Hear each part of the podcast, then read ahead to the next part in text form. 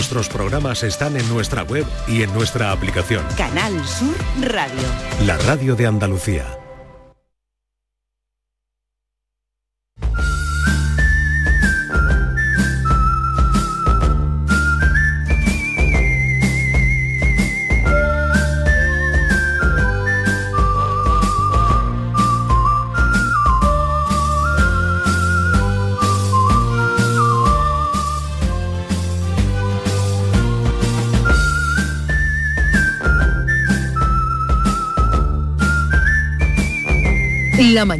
De Andalucía con Jesús Vigorra. Y desde el límite, cita con Vico. Buenos días, Vico. Muy buenos días. ¿Qué tal estás? Más bueno que el pan, eso es una evidencia empírica. Cualquiera con dos ojos en la cara se puede dar cuenta, ¿no? Los ojos que vean, ¿eh? que hay quien tiene los ojos y no ven. El que te vea, pueden el que vea. tocar, te pueden tocar y Yo me dejo, yo hoy, hoy me dejo, otros días quizás no, pero hoy estoy fácil, yo estoy fácil. Eh, Norma, bienvenida. Eh, Bea y David también se integran para hablar hoy de amor, la media naranja. Pues sí, señor. Pues sí, señor. Amor, la media naranja. Porque me ha chivado por ahí un ángel, una de pelo negro rizado, que se estuvo hablando sobre el amor aquí esta semana. Sí. Y después de tantos tifones, huracanes, venticas y ventoleras, pedorretas y demás, eh, digo, pues no está mal, no está mal que hablemos un poquito del amor, pero pero contextualizando y hablando sobre algo que todo el mundo utiliza con respecto al amor, pero que no sabe de dónde viene. Me parecía muy interesante. De hecho, acaba de sacar Darío Stagenfagen, no sé, el nombre es un apellido, un argentino de apellido impronunciable. ¿Stagenfagen? Stagenfagen, Flagen.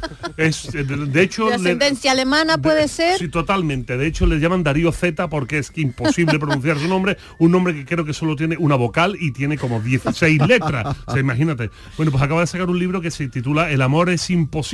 No que no exista, sino que él defiende que es imposible, que entender el amor como lo hemos estado entendiendo eh, durante estos últimos 2.400 años, es un imposible. Que existe, sí, pero que habrá que tomárselo de otra forma. Y entonces pues yo he querido hoy hablar pues un poquito de esto de el amor romántico idealizado y sobre todo del mito de la media naranja. El la- mito de buscar, encontrar la... ¿Y de dónde viene eso del mito de la media naranja? Pues la gente se va a sorprender porque los filósofos valemos para un roto y para un descosido. Resulta que el mito de la media naranja aparece en uno de los libros más importantes de Platón, que es uno de los autores que tenemos que tener siempre encima de la mesa cuando hablamos de filosofía, año 2350, eh, de aquí hace 2350 años, Atenas, y resulta que eh, Platón escribe un libro sobre el mundo del amor, el mundo de la amatoria, la naturaleza del amor, que se llama El banquete.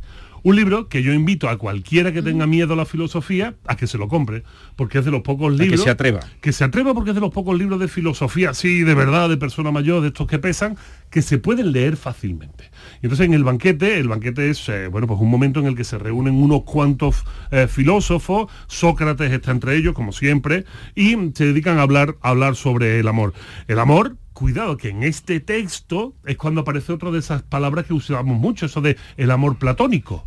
El amor platónico se define en este texto, aunque es un rollo, ¿eh? el amor platónico es un auténtico rollo, porque es un amor que no es pasional, el amor platónico es un amor muy insulso, muy sosete. No hay carne. No hay carne, que yo sé, David, que a ti te gusta. Mucho. Y yo sé que hay más gente a que aunque sean veganas también le gusta. La Me carne. queda- me queda claro, me queda claro. Pero en este caso, en este caso, eh, hay un personaje eh, que es Aristófanes, que es un personaje de, de esta, de, este, de este banquete. No tiene que ver con el No tiene- Aristófanes romano, satírico. Exacto, es, es Aristófanes.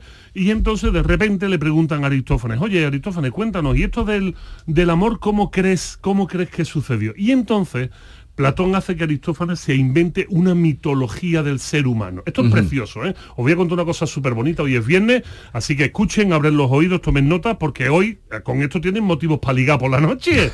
o sea, que esto, esto que les voy a contar... Con- con- contando esta aventura y cuando llegue la hora del aperitivo la tú sabes que Aristófanes fue el que dijo lo de la media naranja. No, a ver, cuéntame. Pues resulta que en el banquete de Platón dijo Aristófanes eh, lo siguiente. Aristófanes explicaba que el hombre primitivo, fíjate qué cosa más bonita, el hombre primitivo era redondo.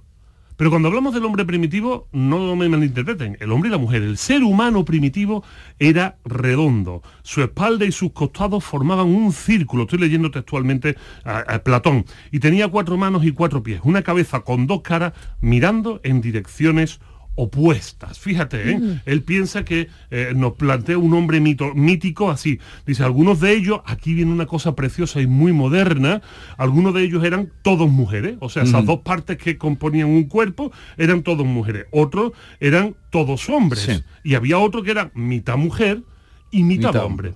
Bueno, pues resulta, nos dice Aristófanes, que estos seres eran absolutamente fuertes y vigorosos, que no necesitaban de nadie, que eran completamente independientes, que se la pasaban viajando, pasándoselo lo mejor que podían. ¿no? Eran, Sí. eran, eran unos entes de luz maravillosos y que por supuesto esto a Zeus no le hizo maldita la gracia. Porque todos los dioses al final se sienten celosos de Cuando la, la gente se lo pasa bien. Claro. No sé por qué. Por- porque los dioses quieren meter siempre la pata, hombre. Los dioses siempre Son quieren... unos envidiosos.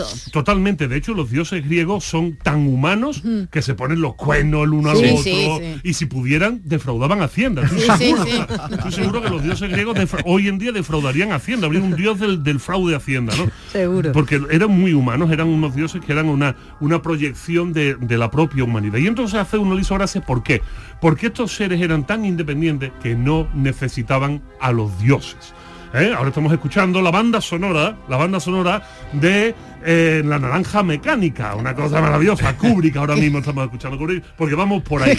Y entonces Zeus se enfada, Zeus se enfada y de un tajo los corta por la mitad. De un Ajá. tajo los corta por la mitad. ¡Hala, a tomar! Ras. Envidioso Ras, perdido. empieza a cortar naranjas como un loco, ta, ta, ta, empiezas a cortarlo. ¿Qué pasa cuando los cortas? Acordaros que decía Aristófanes que tenían una sola cabeza con dos caras que miraban a sitios diferentes. Y entonces empiezan a sentirse muy mal, muy solitarios, están cercenados por, la, por una parte de su cuerpo que es lo que entenderíamos el torso, Sí. pero con la cabeza mirando hacia atrás, mirando por la espalda. Y Apolo eh, le da mucha lástima. Sí. Apolo le da mucha lástima, coge a estos, a estos seres humanos cortados, les vuelca la cabeza hacia adelante Ajá. y con todos los colgajos del corte que ha hecho Zeus, los amontona todo en un punto que se llama ombligo. Ajá. Es gracias a... Ahí cierra la... Ahí cierra y sin embargo cuando ellos al girarles la cabeza se encuentran los unos con los otros, intentan unirse. Se dan abrazos muy fuertes pero no tienen la capacidad de unirse, sufren mucho, Sí. empiezan a pasarlos mal, se sienten, se sienten incompletos. De tal manera que Zeus, en un momento de, de bondad, de bondad, ya podrían no haberlos cortado, pero en un momento, en un momento de Un bondad, psicópata. decide hacer lo siguiente. ¿Qué es lo que hace Zeus? Le- Leo, vuelvo a leer a Platón, que leer a Platón en Canal Sur me encanta. Esto hay nivel hasta ahora leyendo Platón. Por favor. Venga, Platón. Platón, dice Platón, compadeciéndose entonces, Zeus inventó otro recurso y trasladó, ojo, ojo, ojo, esto se pone sus órganos genitales hacia la parte delantera, para que así, en el abrazo, se encontraran hombre con mujer, engendraran y siguieran existiendo la especie humana. Pero, si se encontraban varón con varón, hubiera al menos, que es moderno es esto, Eso. satisfacción en su contacto, que pudieran descansar, que volvieran a sus trabajos y se preocuparan de las demás cosas de la vida. Y sigue diciendo, eh, eh, Que porque- se vieran por ahí y fueran felices. Claro, hombre, que por lo menos se, se tuvieron un momento de refocinio. Estaba en todo. Pero mira lo que sigue, pero mira, mira qué cosa más bonita sigue diciendo Aristófanes, bueno, Platón en boca de Aristófanes. Pero cuando mm, son mujeres con sección, o sea, son, son mujeres que han, estado, han, han formado parte de un todo, que se encuentran dos partes femeninas que formaban un único cuerpo esférico, no prestan, esto me encanta, ¿eh? atento, esto me encanta, no prestan mucha atención a los hombres. No prestan mucha sino que están inclinadas a las mujeres y de este género proceden las lesbianas. Un texto de hace 2350 años que no necesita de lenguaje inclusivo, que no necesita de grandes reflexiones hipermodernas para explicarnos de una manera sencilla de Lo dónde viene la media naranja y por qué hay formas de encontrarse maravillosas que no molestan a nadie y siempre que sean gustosas para todos. Qué bonito, ¿no? No me metas bulla, déjate llevar, Uy, ha sido. que una cosita. Me he hecho zumo. Vaya media, media naranja que viene ahora. No me metas bulla. Es que hoy se nos ha ocurrido mm, con Vico que nos ha explicado de dónde viene la media naranja, esa que muchos andan buscando, algunos se encuentran. Otros Hay no. que ser naranja entera, Vico ha encontrado su media naranja, me Eh, consta. nara- pero son dos naranjas enteras que hacen zumo y nacieron las dos mellizas. Eh, se nos ha ocurrido porque Vico es el filósofo eh, que tenemos, filósofo de guardia, de cabecera, y luego tenemos un filósofo del flamenco Oh. eh, que se llama José, el de los camarones, José Galán, descendiente de Fermín Galán, el que fue fusilado en Jaca, no creas tú que es cualquier cosa. Vaya. José de los Camarones, buenos días. Buenos días, Jesús y compañeros, muy buenos días. Te presento a Vico, a, Aquí estamos. a- a- a Norma, Bea, David. Oye, José, ¿qué te ha parecido esta historia de la media naranja que nos ha contado arrancando desde el banquete de Platón? Eso es genial, eso es genial. Te doy por cuenta de que yo, Jesús, he tenido tantas medias naras, cuartas naras y quintas naras. Yo he tenido muchas narajitas, gracias a Dios, ¿no? Tú te podías una Macedonia, ¿no? Con tanta naranja, ¿no? Seguro, seguro. a- Mermelada. Seguro, a mí las medias naras siempre me han peinado los cabellos. Qué maravilla, qué cosa más bonita. De hecho, el zumo de limón es muy bueno para que se mantenga el pelo. Lo que pasa es que yo ya tengo poco que mantenerme, ¿eh? Bueno, yo gracias a Dios el cabello lo tengo bastante, bastante bien, gracias a Dios. Pero muy bien, muy bien. Vico, según lo que dice José de los Camarones, se pueden tener varias medias naranjas en la vida, ¿no? Pues no, Sí, real- sí. a ver, realmente podemos intentar encontrar nuestra media naranja. Cada Sí. vez que creamos que la hayamos encontrado, estaremos en la creencia de haberla encontrado. Cada vez que la perdamos, nos daremos cuenta de que no era nuestra media naranja. Sí, O pero sea, estamos, estamos en una cultura y dis- disculpa de que no estamos mentalizados en eso. Es muy bonito tener media naranja por cada esquina. Es- eso es precioso, eso es precioso. El, amor, José. el amor es lindo. Pero José, eso sería la, no sé, un media naranja en cada esquina. Eso es como los marineros, un amor en cada puerto. Efectivamente, efectivamente. Y yo creo, yo creo que no habría tantas discusiones en los matrimonios. No sé yo qué decirte, ¿eh? No sé yo qué decirte, que hay un montón de chistes que hablan de cosas de esas, ¿eh? Ya lo sé, lo sé, lo sé, lo sé. Pero a ver, José, ¿tú crees que el hombre por naturaleza es polígamo? ¿Pelígano? Polígano. Polígamo. Polígamo. A ver, te, Polígamo. te lo explico yo. No es que no es que viva en un polígono, No, no, sino ya, que, lo entiendo, que- lo que entiendo. puede tener varias parejas, vamos. Yo creo, yo creo que sí. Yo creo que la mayoría de, de los hombres, lo que pasa es que eso se tiene oculto, ¿no? Para no herir sensibilidades, es polígamo. eh. Casi todos los hombres, yo creo, yo creo a nivel personal, es polígamo. Es polígamo. Y poliedro también. Y poliedro también. Poliedro. O sea que tú crees que por naturaleza el hombre es Sí. polígamo. Quiere. Sí, sí, sí, seguro sé. porque porque hay, hay un texto no que, que no queremos a la nuestra y, y, y a la del prójimo y, y al otro. No somos polígamos. Yo creo que yo soy polígamo. Y, y tú, y tú, Vico, Tú eres fresco. ¿cómo, cómo interpretas eso? Mira. Él dice que cree que el hombre por naturaleza es polígamo. Y si él lo cree, es maravilloso. Hay diferentes interpretaciones, yo os voy a dar un par de a ellas. ver, danos un par de, Eh, de- sácanos de esta duda. Desde el punto de vista del materialismo histórico, o sea, Eh. que explica que en la vida hay decisiones económicas que no tienen que ver con el dinero, que no tienen que Ya, ver con ya, el ya, dinero, ya. sino que tienen que ver con cómo gestionamos nuestra vida, realmente era necesaria la poligamia en un momento en el que seguramente los hombres expuestos a la caza morían y había más mujeres y entonces era necesario perpetuar la especie. Y además, cuanto más hijos, más posibilidades de supervivencia porque los hijos trabajaban Sí. y metían más, más cosas en casa. También es cierto que a medida que a medida que vamos desarrollando diferentes civilizaciones y culturas nos damos cuenta que la poligamia es un problema. Claro. Y es un problema porque genera mucho, muchas rencillas, muchos tropezones en las sociedades, ¿no? Y entonces la poligamia se queda solo para ciertos estatus sociales. Los, los reyes, eh, etcétera, ellos pueden tener muchas mujeres por una cuestión más política que por una realidad de necesidad, mientras que el resto de los mortales con dos o tres mujeres o con dos o tres hombres, que también existe la poliandria, ¿eh? Resulta claro, que en China, en algunas zonas de China, todavía existen algunas tribus poliándricas, o sea, mujeres que tienen Mujeres tres que o cuatro maridos. Esto es muy divertido. Pero ¿sabes qué tienen que hacer? Estas mujeres no pueden decir nunca quién es el padre de los hijos. No, si Eh, no se pelean. Exacto, los padres no saben quién es su hijo. Entonces, eh, supongo Todos que- le cuidan. Incluso Exacto, las exacto. mujeres viven aparte. Exacto, y ellas son las que eligen Son- quién van a acompañarlas esa noche.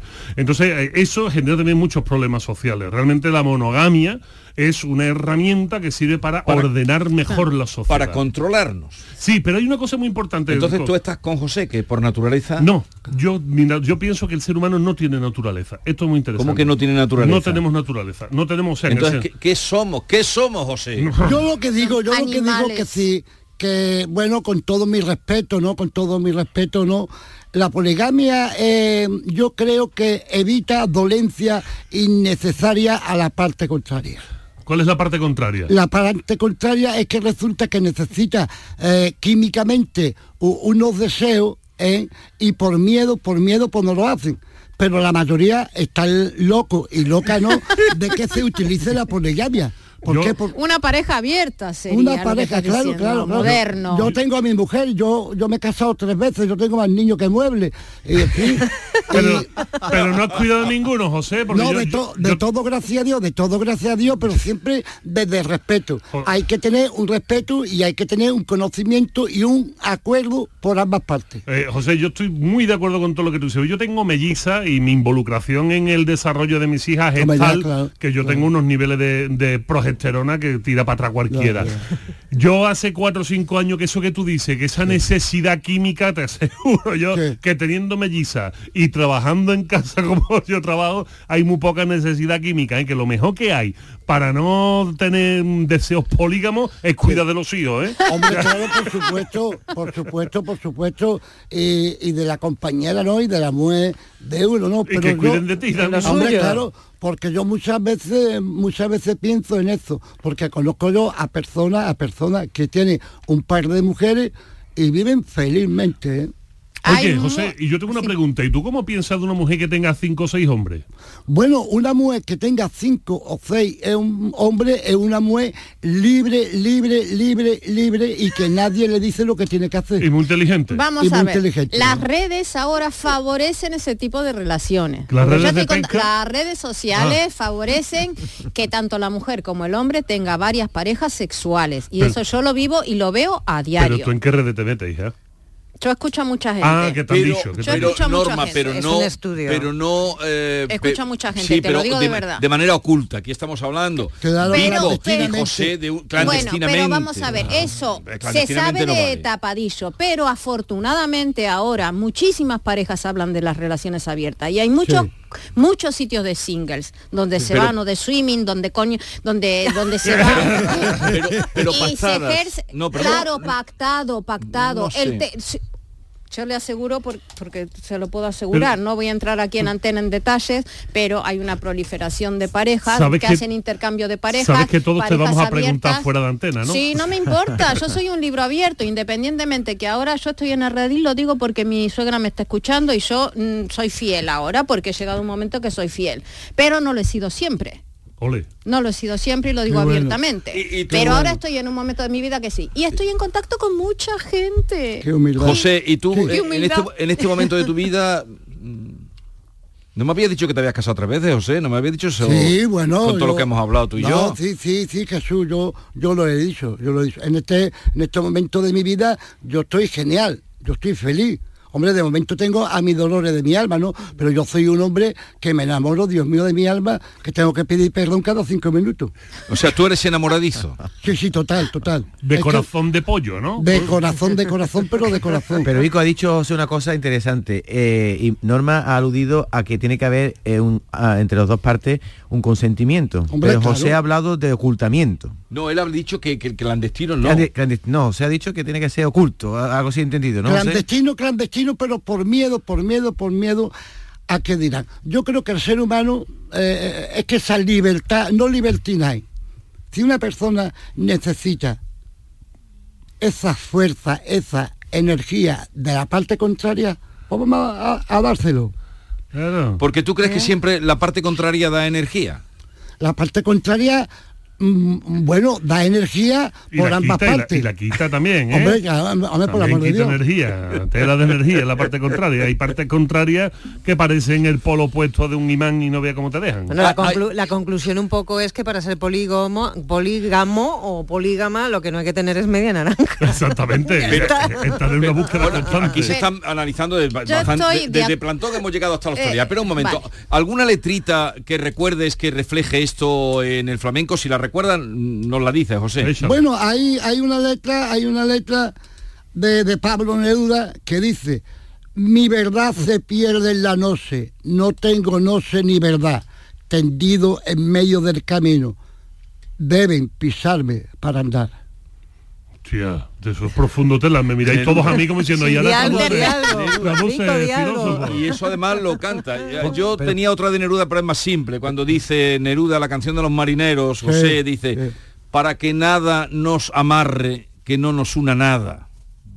Qué bonito. Qué bonito. Ah, te gusta a ti, claro, a ti te Además, gusta. Tú marinero, tú eres un poco marinero. Hombre, claro, sí. la conclusión, yo creo que la conclusión de Platón y de todo este lenguaje que vamos a- que estamos diciendo, eh, yo creo que lo concreta Pablo muy bien, muy bien. Y dice, y el viento, el viento que me peina como una mano maternal. Eso es más bonita. A eso me recuerda mucho a otra letrilla flamenca que dice, el que mea y no se ve es como el que va a la escuela y no lee. Opa. flamenca, Eso Vico. es, esa es la que le Estamos gusta a no, hombre, eso- estamos hablando de viento y estamos hablando de cosas. esa ¿eh? letrilla de Neruda, eh, ¿qué se canta? ¿Por soleá? ¿Tú por dónde la canta? Bueno, se puede cantar por Zorea muy bien, muy bien, o, o por malagueña, ¿no?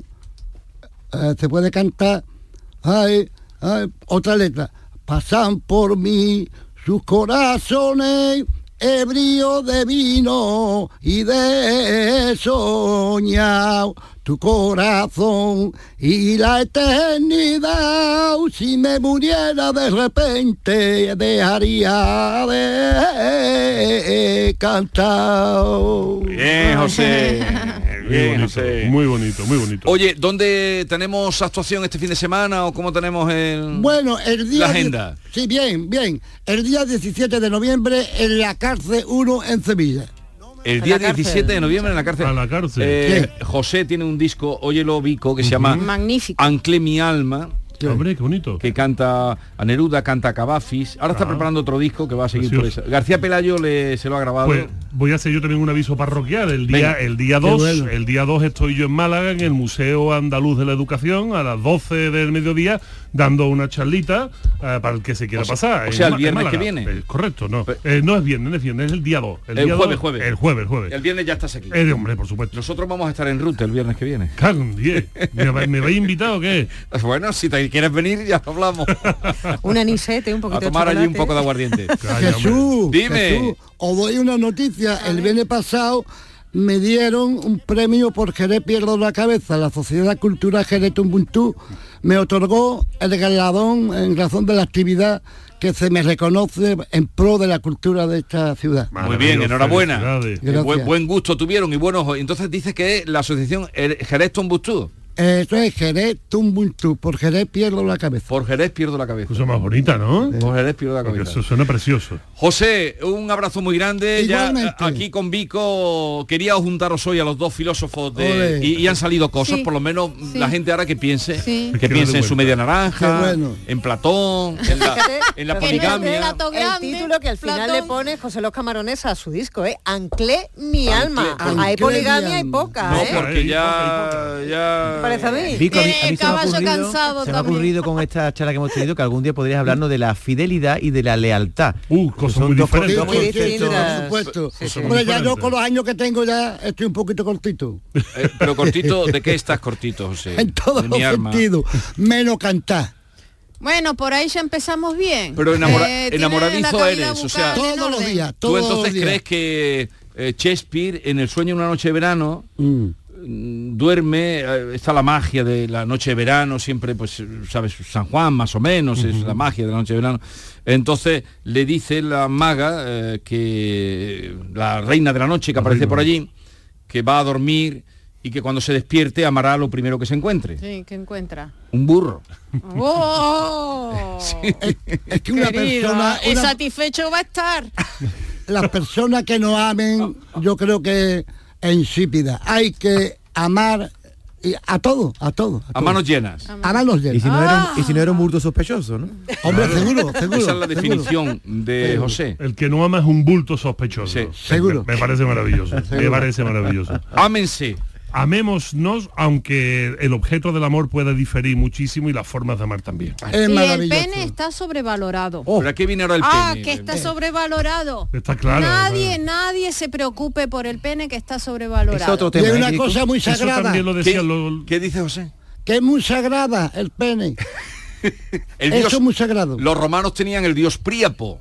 Correcto. Pero bueno, hay otros Bien. dioses que satisfacen José, también. un abrazo muy grande. Un Vico, abrazo. Hasta la semana que viene. Hasta la semana que la Adiós. semana que viene. Un abrazo a todos y a todas. Esta es La Chao. mañana de Andalucía con Jesús Vigorra, Canal Sur Radio. Llega el sorteo 11 del 11 de la 11, el sorteo que más da. Un momento, un momento, un momento. ¿Qué pasa? ¿Cómo que más da? ¿Qué más te dará a ti? Que son 11 millones. Vamos a ver cómo te lo explico. Como son 11 millones y 11 premios de un millón lo que da, pues es el sorteo que más da. ¿Cómo que qué más da? Pues tú mismo. Pero a mí no me da igual. Son 11 millones, ya te lo digo. Bueno, ya está a la venta el sorteo 11 del 11 de la 11. Un premio de 11 millones y 11 premios de un millón. El sorteo de la 11 que más premios millonarios da. A todos los que jugáis a la 11, bien jugado. Juega responsablemente y solo si eres mayor de edad. El viernes 27 de octubre comienza la carrera en tiendas MGI. Vuelven los juguetes. No llegues el último. Recuerda, viernes 27 de octubre. Llega primero en la carrera del ahorro. Tiendas MGI. Te esperamos. Canal Sur, la radio de Andalucía. Niño, tráeme algo fresquito de la nevera. Pero papá, si esto está más caliente que el queso de un San Jacobo. ¿Nevera rota? Aprovechalo. Las ofertas de verano de Tiendas El Golpecito y consigue por fin la nevera que mereces. Tiendas El Golpecito. Electrodomésticos nuevos, con y sin golpes o arañazos, más baratos y con tres años de garantía. En Alcalá de Guadaira y Utrera. 954-100-193. www.tiendaselgolpecito.es ¿Vas a salir en la cabalgata de Reyes? Ven a Juguetes Velando, empresa dedicada exclusivamente a la venta de caramelos, balones y juguetes para cabalgatas de Reyes Magos a precios inmejorables. Llámanos al 622 20 27 81 o ven a visitarnos a nuestra nave en Camas, Polígono Industrial Los Girasoles. Regala ilusión con Juguetes Velando. Descubre Ato Verde Soul, tu hogar en Las Pajanosas, Sevilla, con vistas a campo de golf, entorno natural, con chalets de 3 y 4 dormitorios y zonas comunes con piscina y club social. Ato Verde Soul. Para más información, llama al 672 67 6825 o entra en realia.es. Visítanos en Club de Golf Ato Verde. En Sevilla, Circo Las Vegas, instalado junto al Estadio La Cartuja, te presenta su espectáculo de moda Barbie, para disfrutar en familia. Atracciones y risas aseguradas con los payasos. Circo Las Vegas, en Sevilla, del 31 de octubre al 26 de noviembre. Venta de entradas en circolasvegas.es. En Canal Sur Radio queremos que las noches del fin de semana disfrutes de una radio fascinante, con la noche más hermosa. Un programa que da respuesta a tus preguntas sobre ciencia, historia, misterio. La noche más hermosa, los viernes y sábados a partir de las 11 de la noche, con Pilar Muriel. Contigo somos más Canal Sur Radio. Contigo somos más Andalucía.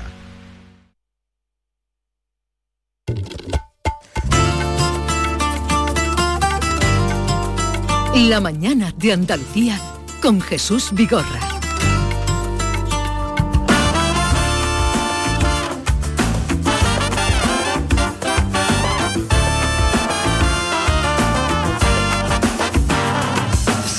Actuar conmigo, cuando te ríes con cosas que digo, esas palabras llenas de cariño, esa manera tuya de besar, esa manera que tienes de hablarme, cuando me mira me hierve la sangre, esa manera solo de pensar, mi punto de debilidad.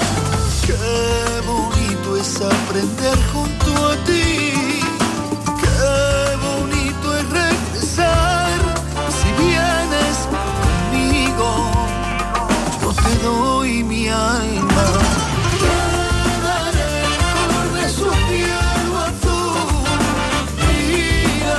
de su estrella dorada.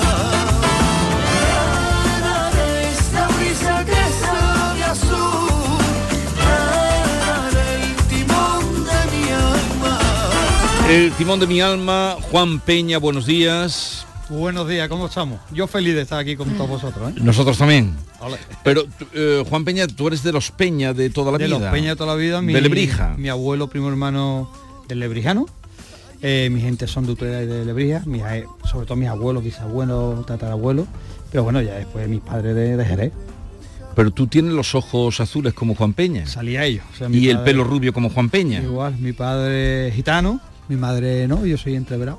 Aunque parezco checoslovaco, pero familia de los lebrianos. Bueno, yo le decía a tu tío, tu tío vino aquí muchas, muchos días, Yo tuve muchas la, tardes conmigo. No, no le conocí mucho Ah, no lo conociste, O sea, sí lo conocí. Recuerdo los últimos años él tenía una casa en San Lucas. Me dijo, "Ay, que, que escucho Juan Peña, Juan Peña y conozco a, él conocía a, to- a todos mis tíos, a todo, a toda mi gente, pero a mí nunca. ¿verdad? Yo también llevo muchísimos años, veintitantos años, 20 años prácticamente viviendo en, en Madrid. Digo, sí, soy yo. Me pone, es que no parece ni flamenco. Y digo, bueno, pues soy flamenco, soy flamenco. Eh, Este Este tema mm, lo ha compuesto David, David de María. Jerezano también para ti. David de María y yo, los dos hemos compuesto, David que lo conozco de toda la vida, cosas de, de- de- de- de- del mundo, eh, eh, como te he dicho anteriormente, yo llevo 20 años viviendo en Madrid, David también lleva muchos años viviendo en Madrid, y vamos al colegio y mi hijo y el suyo en la misma clase. Y nada, somos prácticamente vecinos y me dijo David que está- tenía una canción muy bonita, la escuché, me encantó y dije que yo quería cambiar unas cosas y ahí que, que cambiamos y la hemos grabado. La verdad que ha quedado preciosa. Yo también está un poco en la producción y el videoclip a todo el que nos esté escuchando le invito a que lo vea. pues Que lo vean, que lo vean. videoclip muy- Yo lo he visto, es sorprendente. Juan, me sorprende mucho una cosa de ti. Eh, un videoclip que está grabado en París y en Florida y además que tu música es flamencada, veo que tus próximos conciertos son en Miami y en República Dominicana. Sí, la semana que viene estoy el día 4, estábamos cantando en Key Biscayne, un concierto que voy a dar con Carlos Baute. El 25 estoy con un evento que organiza la hija de Florentino Pérez en, Casa de Campo, en República Dominicana. Es un evento precioso, se llama Alma, donde grandes chefs, estrellas Michelin, van a organizar para que os hagáis una idea, allí en la zona más, como lo digo, que nos Jet. Más VIP. Sí. VIP, una zona muy exclusiva de República Dominicana, se llama Casa de Campo, una feria de Sevilla, pero con la portada de la feria y todo. Y durante tres días vamos a ser varios los artistas que vamos a estar allí cantando y la gente paga un ticket y tiene derecho a comer eh, de las estrellas Michelin, van muchos estrellas Michelin de España, el ballet de flamenco, y luego pues vamos los cantantes así. más Te veo bien allí. relacionado. Te veo bien No, relacionado. no, pero ¿eh? yo canto donde bien, sea, que hoy canto en una boda, ¿eh? que yo soy incurrante, que lo mismo canto en Miami, que en una boda, que en un teatro, que en Starlight. Yo soy, cuando me dice, eres el cantante de la YS, ¿no? Lo que pone en internet. Yo no, soy cantante del pueblo, primero porque vengo del pueblo, vengo de una familia humilde, de clase media, todo lo que tengo me lo he currado yo. A mí nadie absolutamente me ha regalado nada. Y lo mismo canto una boda para un empresario súper importante, una estrella de Hollywood, que cantó... Pero ¿qué es eso de que tú le cantaste a Leonardo DiCaprio? ¿Eso es cierto? Bueno, a Leonardo DiCaprio, a todos, a Hollywood, a, Hollywood a casi todos. A casi todo. ¿Pero qué le cantaste a Capri? ¿Una sevillana o qué? Una sevillana le cantamos, él vino a estrenar una película a Madrid que se llamaba El Aviador y luego la productora... Me acuerdo eh, de esa peli, yo esa peli la vi. Pero dices que la has cantado a más... eh, Sí, bueno, aquí tengo un vídeo chulísimo que hoy voy al programa de de, de ¿Qué Canal Sur, el de mediodía. ¿Juan y medio? Juan y medio. Y dijeron, Juan, eh, vimos ese vídeo tan divertido tú y yo cantándole a, a Richard Gere y se lo he mandado.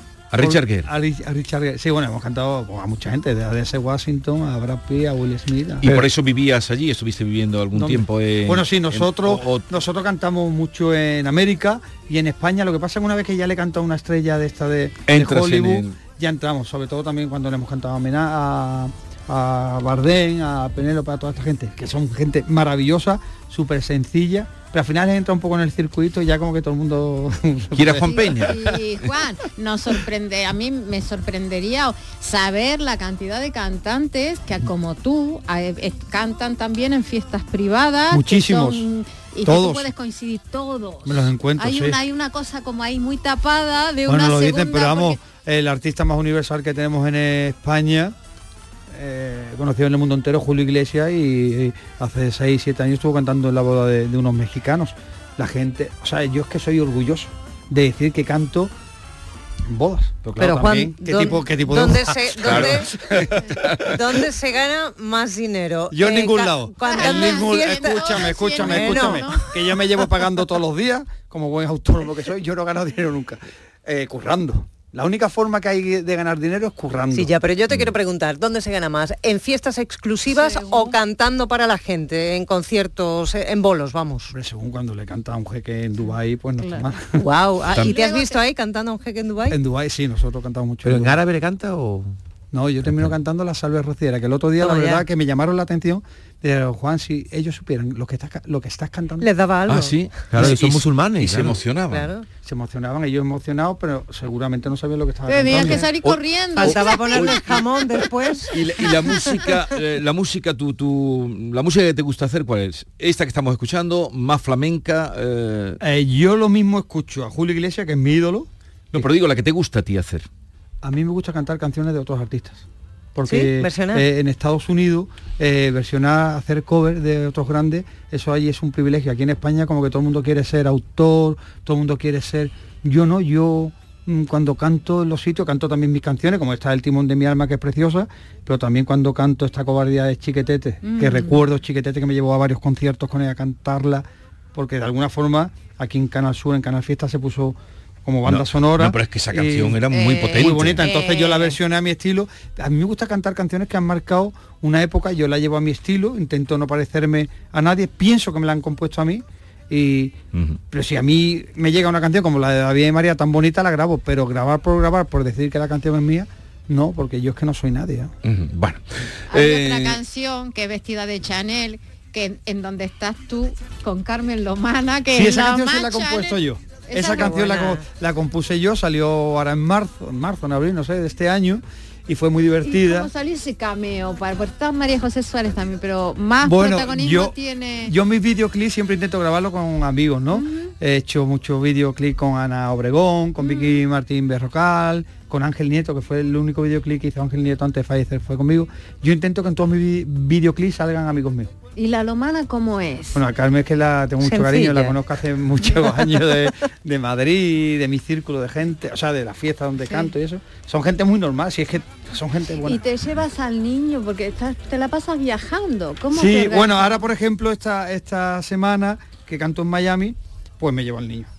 Sí, sí, me lo llevo porque... Ese niño más viajado. Sí, sobre todo cuando vamos a Nueva York. Siete años Do- tiene, ¿no? Ocho Ocho cumplido. Entonces le he dicho a mi mujer que, de hecho ayer se le cayó un dientecito. Y digo, pues mira, le voy a regalar que se venga a ver a su papi a, a Miami.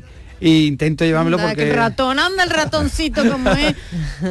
Pues eh, Juan Peña, ha sido un placer conocerte. Cuando Placer es recales mío. por aquí, ven a vernos y seguiremos Cuando hablando. y escucharme tenga- a todo el que se case que me contrate que yo le canto a cualquiera ¿eh? boda bautizo comuniones Y lo que además duran los matrimonios, sí ¿no? sí conmigo no se separa nadie y baratito ¿eh? Juan Peña, un grandísimo placer. Gracias, un abrazo. Adiós.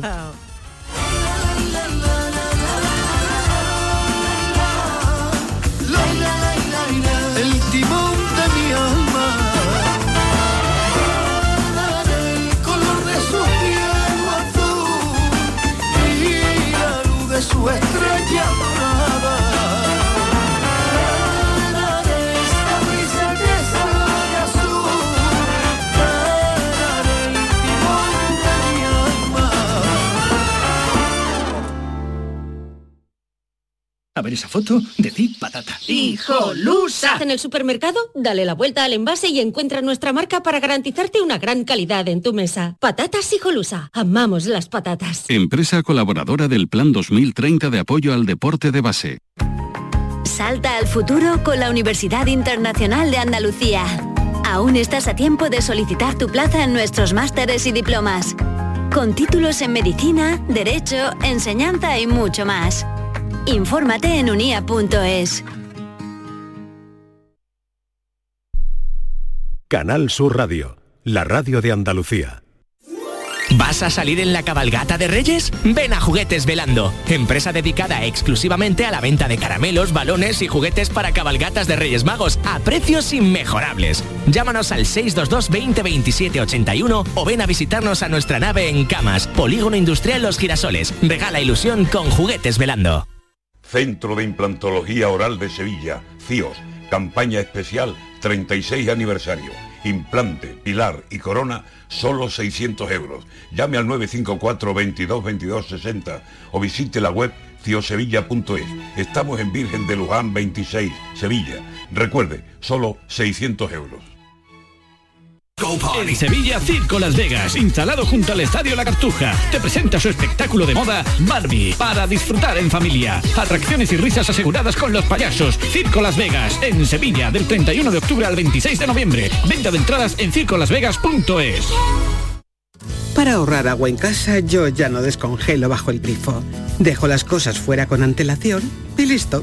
Gracias a tu ayuda hemos logrado reducir el consumo de agua, pero la sequía persiste y la situación es grave, porque no hay agua que perder. Cuida cada gota. Emasesa, tu empresa pública del agua.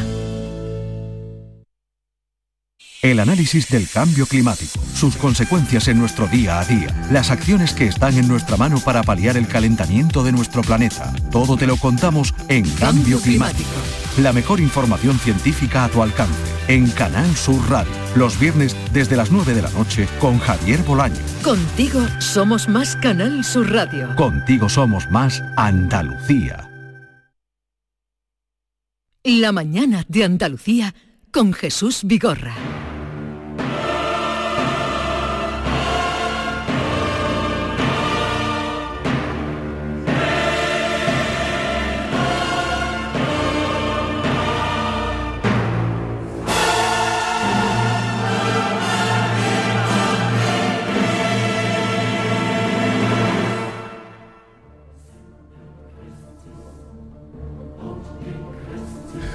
Estamos escuchando una de las piezas mm, más populares, eh, como es un fragmento del Carmina Burana, que esta noche se va a estrenar en, una, en un montaje de La Fura del Baus, que ya saben ustedes que siempre eh, nos sorprenden.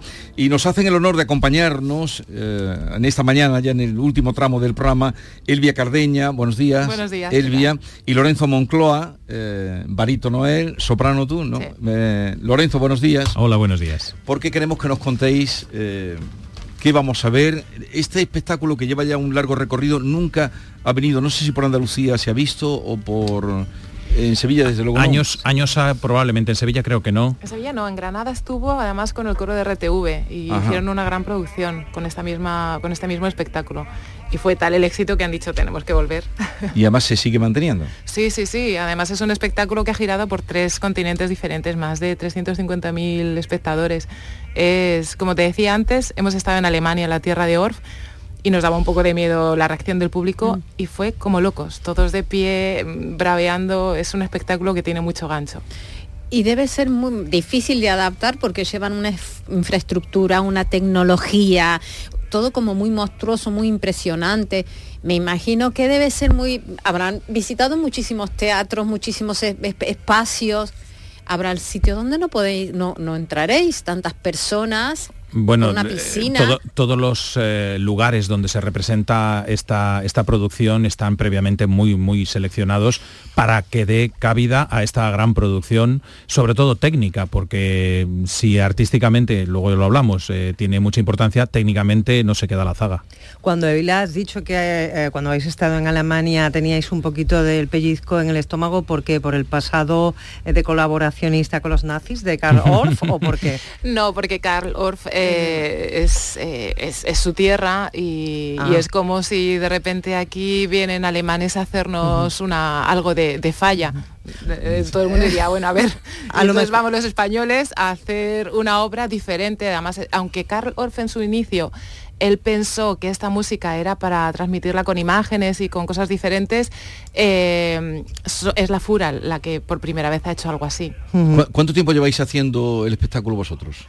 Nosotros este año, hemos hemos empezado este este año, año. nosotros dos. El espectáculo lleva más de 10 años girando. ¿Y qué tiene, en fin, contarnos algo de lo que, no sé si, si todavía quedan entradas, porque... Algunas, eh, algunas, quedan, no muchas. Pero para quienes van a ir a verlo, ¿qué, qué, qué nos contaríais de él? Mm, La, la música es mm, conocidísima de cualquiera, esto que lo fortuna que poníais ahí ha salido en películas. El- La música es muy utilizada, popular. se ha hecho- Efectivamente, o sea, eso le, le gusta a todo el mundo, pero incluso al que la música no le llegará del todo, es un espectáculo que está pensado para levantar todos los sentidos. Y cuando decimos todos los sentidos, es incluso el olfato porque hay, hay una experiencia sensorial del olfato dentro del espectáculo. Eh, por supuesto, claro, la visión, el oído. Y yo diría también el tacto, porque a mí me han metido mano en el espectáculo algunos ¿Cómo que espectadores. te han metido mano? Explícame eso. Eh, tú eres un buen mozo, eh, no hay más que Muchas verte. gracias. Pero, ¿cómo es eso de que te han metido mano? porque hago un número que lo, que lo interpreto desde el patio de butacas y entonces eh, interacciono con la gente y en alguna ocasión alguna, Alguna mano se señora me ha, me ha metido mano. O sea, señora. o sea, eres un objeto de deseo. Así, así me he querido sentir, pero no lo he logrado. Y, Y luego les falta cantar bajo el agua, porque tienen que ser medios acróbatas. Cantan en unas situaciones que debe ser muy complicado, no estar afinando. Ciertamente yo tengo un alter ego que no canta, porque evidentemente no se puede, pero está dentro del agua. Y hay una parte del show que es dentro de agua. ¿Y cuántas personas vais a estar en el escenario? Porque dependiendo del sitio donde vayáis, hay más o, o hay menos, ¿no? O sea, se habla a veces de 30, de 40, de 50. Sí, entre 40 y En este 50 caso, personas. Entre 40 y 50 personas en escena. Contando Sí. la orquesta. Sí, contando la Con la orquesta que orquesta. está en el escenario. Sí, sí, es una, es una producción que está hecha diferente de otras Carmina Buranas. A aquellos que hayan visto alguna vez Carmina Burana, eh, lo más probable, en el 99% de los casos, que la hayan visto con los cantantes eh, con la partitura en la mano, tanto del coro como, como los solistas. Y aquí no hay así, porque la Fura, el, el espectáculo que propone la Fura nos impide hacer eso. Entonces, como bien decís vosotros, igual ella está cantando subida a, a 8 metros de altura, yo estoy dentro de una cisterna de agua y es que cinco minutos o menos de cinco minutos después estoy entre el patio de butacas totalmente cambiado. me están poniendo a mí un arnés, él está pasando corriendo, están secando, le están cambiando de ropa. ¿Tú cantas Madre a mía. 5 metros elevada Sí. o eso es lo que te hace eh, la sustituta? Eh, no, no, no. No, eres La- tú. eh, Sustituta bajo mi del alter agua. ego, ella es bailarina y lo que hace es bailar dentro de un tanque de agua. Y lo que yo hago es cantar en las alturas o, o girando. Que... Pero cuando La Fura del Baus, que ellos se estrenan con ópera, lo primero que hacen de ópera después de tirarse vísceras y todo aquello que hacían, que algo sabréis de, Sí, de sí, cómo sí, los comienzos de La Fura del Baus, fue en, en- en, eh, Granada, en un aniversario, era de Falla, cuando hicieron La Atlántida, que llenaron la Plaza de las Pasiegas delante de la catedral, hicieron de todo, no sé cuántos coros. Eso es lo primero que ellos hacen en ópera. Luego ya han ido evolucionando y han hecho todo lo que han Sí, hecho. claro. Cuando mm, os presentan lo que tenéis que hacer, eh, Bueno, a mí lo primero que me dijeron es, ¿tienes miedo a las alturas? No. ¿Estás dispuesta a hacer cosas diferentes? Sí. Bueno, pues entonces puedes pasar a la audición. Lo, lo cierto, lo cierto es que nosotros ya habíamos trabajado para la FURA en el bicentenario de, de los fusilamientos del 2 de mayo en Madrid y cantamos en un espectáculo que ellos hicieron. Eh, cantamos como solistas invitados ante medio millón de personas que se agolparon eh, desde la Puerta del Sol hasta mm, por todos los lados. Y entonces allí ella cantó en una especie como de pandereta gigante que, que cantó a 10 o 15 metros Por del encima suelo. del Ayuntamiento de Sí. Madrid. La altura es lo por tuyo, encima ¿eh? del ayuntamiento. Sí. ¿Y, y qué Era una grúa, pero una Sí. grúa de construcción, Sí. no una grúa como la que está dentro del teatro. Y cantaba un fragmento de Luisa Fernanda, del dúo del De Luisa último. Fernanda, Sí, nada del- menos. Sí, sí. Porque Sí. vosotros sois muy de zarzuela, sobre todo, ¿no? Según Hemos cantado mucha zarzuela. Mucha zarzuela y sin embargo ahora este cambio de, de registro es Bueno, es- que siempre cantamos. Es relativo Sí. porque también hemos cantado ópera, eh, musicales, etcétera. Nosotros somos un poco Bueno, todoterrenos. musical es el John. ¿no? Pero algo tan alternativo, ¿no? Como es un montaje de la fura. Bueno, pero, pero respetan completamente No, la partitura- Sí. no solo se respeta, sino que además se amplía un poco, porque todos aquellos que conozcan la obra ya saben que no tiene una duración excesiva. Mm. Y entonces aquí hemos eh, han solicitado al maestro César Belda, que es el que nos dirige, que componga un- unos números musicales que preceden a la Carmina Burana tradicional y que encajan de tal manera. Es, eh, eh, la música que ha compuesto el maestro Belda es preciosa, pero además eh, le hace como un prólogo que le explica a la gente un poco quiénes son los goliardos, Mm. qué es lo que ah, les explica un poco aquello que van a ver, esas sensaciones que nuestra producción les va a transmitir a la gente, de dónde vienen. Entonces es explicativa, es pedagógica, pero sobre todo es bellísima. ¿Y quiénes son los goliardos? Bueno, es que esta obra, mm, Carmina Burana, recoge unos textos eh, medievales que de, de esos monjes que un poquito durante la Edad Media descubrieron que la vida era algo más que estar dentro de las cuatro paredes eh, en las que se supone que ellos tenían que estar en contacto con Dios. Les hacen ser un poco proscritos, pero descubren la bebida, las mujeres, la lascivia, etcétera, y todo eso es lo que se va a ver La en el alegría de vivir, vamos. Habría estado prohibido en ese momento, me imagino, Sí, ¿no? sí. Esos textos. Los textos se descubrieron, de hecho, cuatro o cinco siglos después. Son del siglo XII o Sí, así. sí, sí, Sí, lo sé. Sí, se descubrieron mucho después eh, porque evidentemente se taparon por lo que por lo que decían.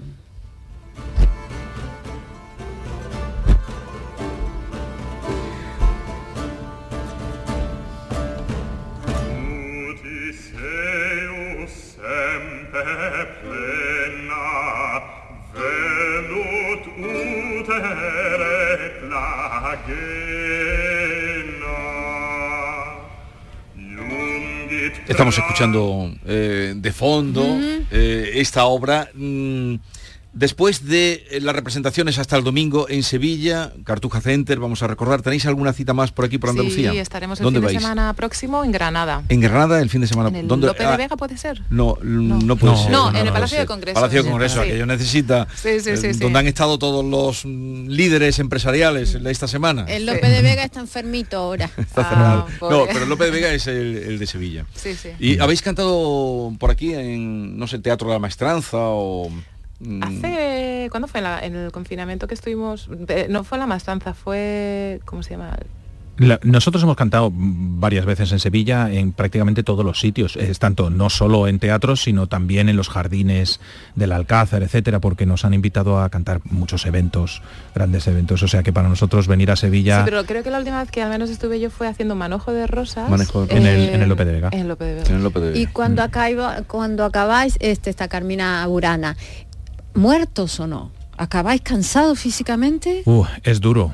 Porque es que si por lo que estáis narrando y las imágenes que se ven, Una hora, ¿no? Dura. Y- una no, hora y media. y de, No, hora y media, hora y mucho media. movimiento, ¿no? Sí, yo al, al principio sé que hoy me pasará, cojo muchas agujetas, porque el final es, hago una especie de baile con- desde, desde la grúa con, con el barítono y, ahí es que yo creo que no dejo un, músculo sin mover y, y bueno, eh, todo en el aire, que parece que no. Mira, Intrutina es una pieza que dura dos minutos y medio, que no hago nada, estoy solo eh, a cinco metros del público y lo canto y eso hace que al estar cantando en una plataforma que no deja de estar sujeta, que no está como el suelo, tengo que cantar con una tensión que no es la habitual y termino muy, a muy mí me, cansada. me sorprende, Vila, de ti eso, porque cuando tú ves a un soprano siempre tiene una postura para el aire, para los pulmones, para sacar... Y tú Aquí estás no. ahí en el aire suspendida, lo cual tienes que hacer un esfuerzo doble, ¿no? Mi primera función lo pasé un poco mal porque hay una en una de las piezas que giro mucho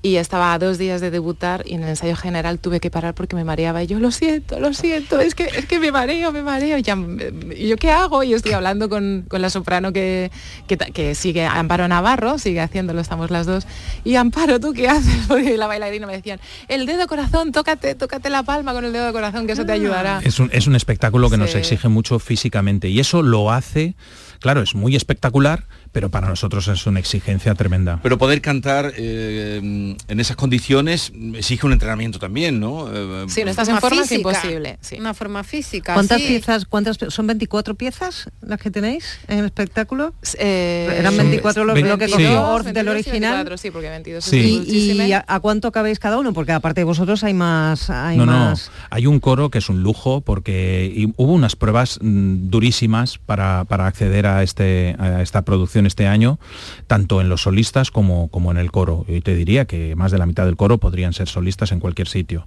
Ya. El nivel es altísimo. Eh, pero es que la exigencia de movimientos, al, al ser interpretado, pues eh, eh, exige estar cantando algo que normalmente se canta tranquilito y aquí no lo es. ¿Qué, qué es lo que más os ha sorprendido de trabajar con la Furia del Baus? De vosotros que mm, venís de formación clásica, Sí. de hacer muchos espectáculos de formación eh, Bueno, pues, ortodoxa. eh, eh, un, un poco el que te lleven a ese extremo, ¿no? Y entre su petición de hasta dónde puedes retorcerte cantando y, y lo que tú puedes llegar a hacer, pues verdaderamente es lo más sorpresivo, ¿no? Decir, ostras, es somos capaces de hacer esto, ¿no? Lo cual no es habitual porque generalmente no te torturan tanto. no te torturan. Eh, son muy exigentes, han hecho cosas, pero bueno, la proyección que tiene mundial la Furia del Baus eh, es en este momento, no sé si hay eh, otro nombre en lo que sea renovar el género, ¿no? Ellos, mira, al menos con esta producción sobre todo, han conseguido algo que a nosotros nos parece todo un, un reclamo para, para la gente que quiere venir a verlo. Y es que ah, tú puedes no haber visto una obra mm, clásica nunca, puedes haber visto una ópera nunca, y sin embargo cualquiera puede venir tranquilamente con una persona totalmente ignorante de este género y, y confirmar que se lo pasa bomba. Tenemos y eso es el a ejemplo este claro fue este verano en Madrid. En una fila, es que era muy gracioso porque había una pareja de señores ma- muy mayores, muy bien vestidos, muy elegantes, al lado la típica familia que va con un niño Sí. y al lado dos punkis. Y era como, pero qué Muy fila es esa? ¿Cómo lo han hecho? Claro. Y, de Para repente- y todo. cuando terminó el final, eh, los dos punkis estaban de pie, los niños estaban de pie, estaban todos de pie. Pues Eh, gracias por la visita, eh, Evila Cardeña y Lorenzo Moncloa Marco. Yo conocí a tu madre, Lorenzo. Le hice una entrevista hace muchos años. Tu madre era directora, una de las primeras directoras que hubo en, en España de música. Sí, directora sí. de orquesta. Sí, sí, así es, así es. Es- Mi madre tiene una calle en Madrid bien merecida y siempre es un lujo que me lo recuerdes como tú. y también a tu hermano, los vi en Almería y con esa ocasión, pero me dejó una impronta y una- un recuerdo tu madre cuando he visto el apellido eh, y por, por, porque esos son los apellidos de tu hermano y lo conocí entonces a Marco Moncloa. Eh, que tengáis una feliz estancia en Sevilla, en, en Granada la semana que viene y gracias por la visita. Gracias a A vosotros. vosotros. Y vamos a terminar, estamos en víspera del día 1 de noviembre y más allá de Halloween y todas esas cosas, eh, convendría que tuvieran, por ejemplo, un libro que les queremos recomendar, un libro en un minuto, Una tumba con vistas, de Peter Ross. Escuchen. Ante la próxima celebración de Halloween, frente a la cual nuestra tradicional fiesta de difuntos ha claudicado por completo, qué mejor recomendación de lectura que un libro sobre cementerios. Una tumba con vistas es el título de nuestro libro para el fin de semana. Lo ha publicado la editorial Capitán Swin. Lleva el subtítulo de Historias y Glorias de los Cementerios y ha sido escrito por el periodista escocés Peter Ross, quien se inspiró en el cementerio que precisamente hay al lado de su casa en Glasgow. El autor de este libro asegura que desde muy joven nunca le dio miedo estar rodeado de muertos porque siempre le pareció que los vivos podían ser una amenaza mayor. Y en uno de sus paseos por cementerios recuerda que la autora de Harry Potter escribió varios fragmentos de sus novelas en una cafetería cuyos ventanales daban casualmente a un cementerio. Y así transcurre este libro que podría considerarse un reportaje bien humorado de 320 páginas entre la anécdota histórica, sociológica, literaria e incluso urbanística, la chispa bien humorada y el detalle erudito. El título de Una tumba con vistas evoca la costumbre de los íberos que habitaron hace milenios en tierras de Andalucía y que ubicaban sus cementerios en los cerros y lomas con mejores vistas. Nosotros les deseamos, como el autor de este libro, que lo lean en paz.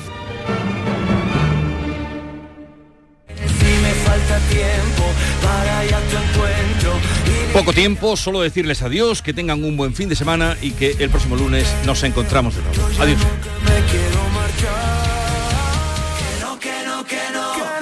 La mañana de Andalucía con Jesús Vigorra.